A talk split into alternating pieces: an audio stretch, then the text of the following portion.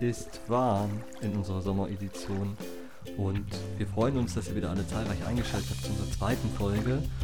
Und im Nachdenken, wir haben jetzt schon eine Woche Pause gemacht und konnten uns erholen.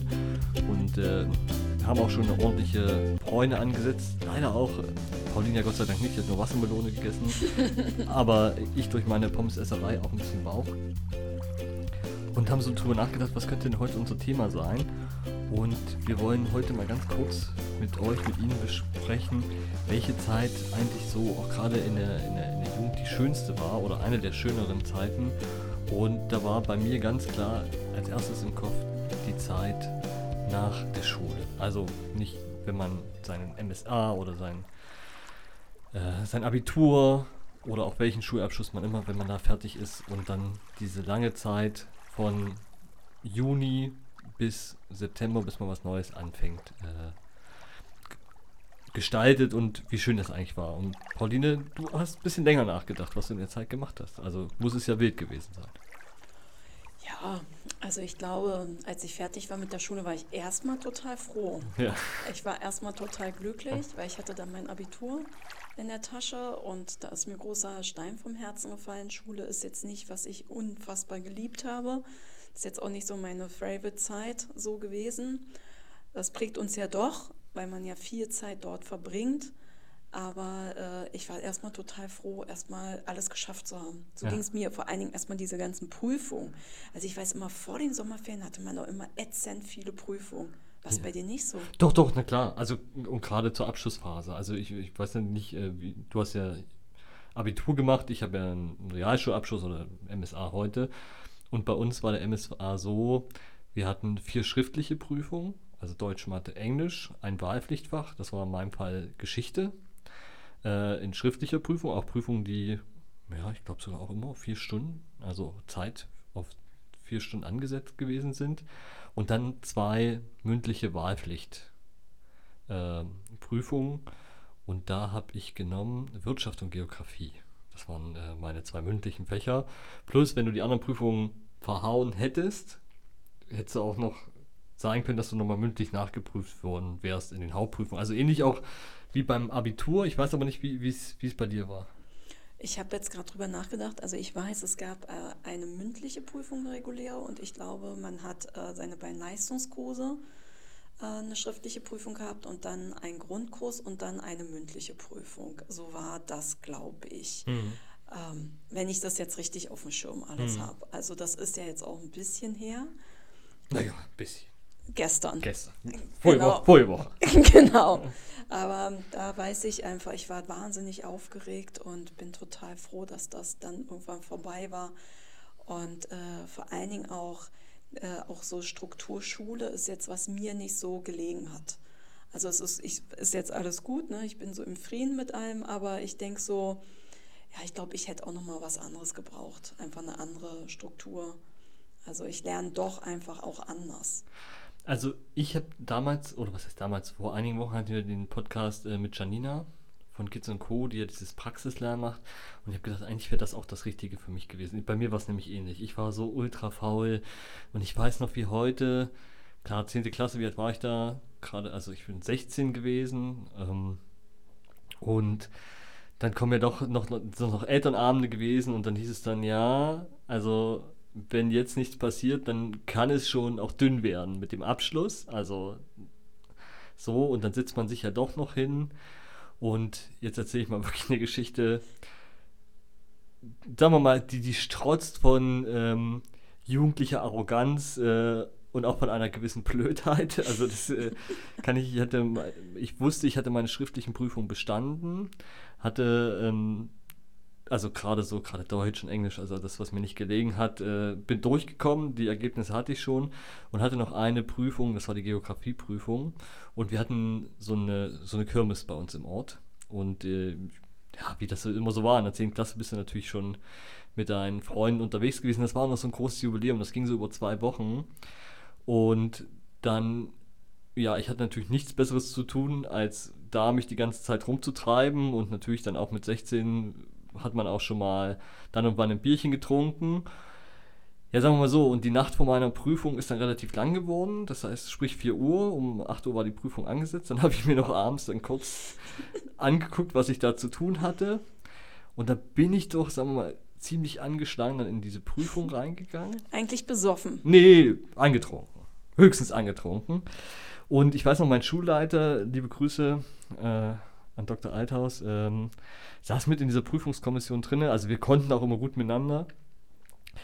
Und ich hatte das Thema ähm, Bevölkerungsentwicklung in Geografie. Ohne, ohne Glocke Pyramide gibt es ja diese verschiedenen Modelle. Ja. Und ich musste es halt erklären.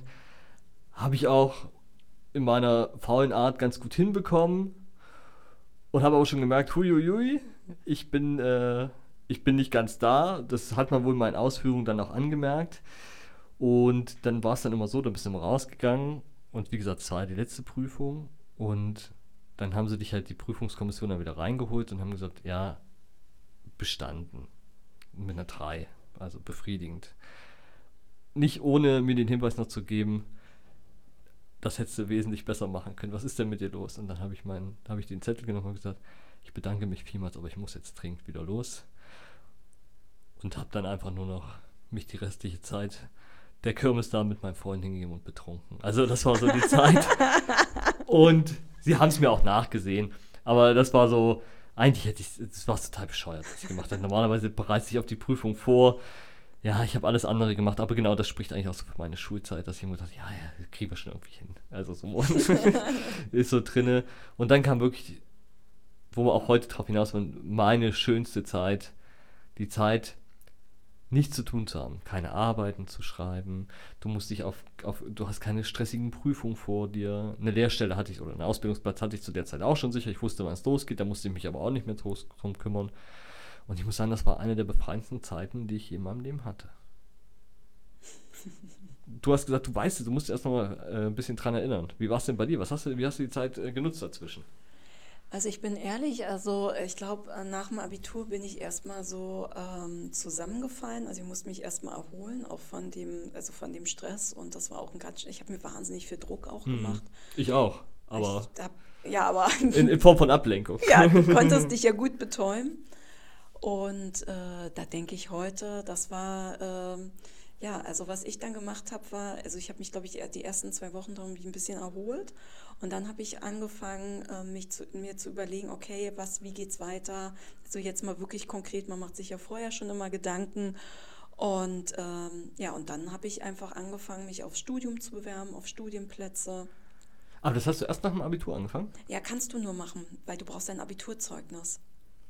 Du kannst ah, okay. dich nur auf Studienplätze bewerben, wenn du ein Abiturzeugnis mhm. hast. Also so war es damals. Mhm. Und damit war das auch klar, das ist dann da auch so reingefallen. Ich habe mich beworben und dann habe ich irgendwie überlegt, hm, ich weiß gar nicht, wie es so weitergeht. Und äh, das hat auch alles sich wahnsinnig gezogen. Und äh, dann habe ich angefangen, Praktika zu machen und habe mir einfach verschiedene Sachen einfach angeschaut. Also was steckt hinter dem tollen Wort Öffentlichkeitsarbeit? Ja, und dann war ich zum Beispiel in einer Gemeinde, äh, Neuenhagen, bei Berlin ist das und habe mir da einfach, was heißt dann Öffentlichkeitsarbeit? Und dann hatte ich da eine ganz tolle Anleiterin, die hat, die war, war eine ehemalige Journalistin und die hat wirklich einen ganzen Tag Texte geschrieben. Und äh, das war schon echt beeindruckend, so zu sehen, was da so passiert. Oder die Kita wird eröffnet oder es kommt ein Neubau. Und dann sind wir da mal hingefahren, haben Fotos gemacht und dann muss man das für die Homepage äh, irgendwie aufbereiten. Also so, das waren so die Basics. Ähm, also das war zum Beispiel ein Praktikum, was ich gemacht habe. Oder ich habe ein anderes Praktikum gemacht in einem Verlag. Ich habe mir mal angeguckt, wie ein Verlag funktioniert so ein bisschen. Also so verschiedene Sachen. Und dann habe ich mich auf Ausbildungsstellen beworben, weil das irgendwie mit dem Studium damals nicht so geklappt hat. Wo ich heute denke, Gott sei Dank. Wirklich danke, danke, danke weil ich da, glaube ich, damals noch nicht so weit war. Hm. Und dann äh, habe ich äh, mich angefangen, einfach zu bewerben und dann habe ich einen Ausbildungsplatz bekommen und habe dann meine Ausbildung ein halbes Jahr später angefangen. Und ähm, genau, und bin dann Mediengestalterin Bild und Ton geworden. Mhm. So.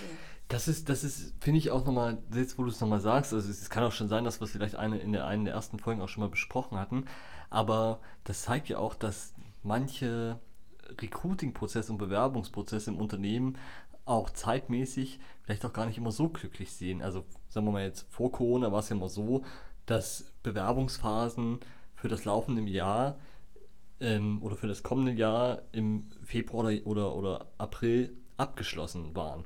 Und gerade solche Leute wie du mit dem Abitur, die eigentlich ein Studium machen wollen, hat dann gemerkt, okay, das funktioniert jetzt aber gerade nicht so oder vielleicht dann doch nicht der richtige Platz, müssen ja, bewerben sich ja viel später. Also ich habe ja meine Bewerbung im November, also ich habe im August meine, meine, oder im September meine Ausbildung angefangen und habe meine Bewerbung quasi im November davor, dem Jahr erst abge äh, schon abgegeben. Ein Dreivierteljahr vorher. Und das ist ja auch nochmal ein guter Hinweis für alle. Vielleicht denken alle nochmal drüber nach, dass vielleicht diese wirkliche heiße Recruiting-Phase auch nochmal auf den Spätsommer gedacht werden muss. Auf jeden Fall. Aber man darf jetzt auch nicht vergessen, die Zeiten haben sich ein bisschen geändert, weil früher war einfach, Ausbildungsplätze waren rar. Hm. Das war auch nochmal eine ganz ja, andere Sache. Stimmt. Das war ganz, ganz anders, kann man sich heute gar nicht mehr vorstellen. Nee. Das war wirklich rar gesät und das war einfach klar, es gab einfach Stichzeiten und wenn du dich bis dahin nicht beworben hast, hattest du einfach Pech.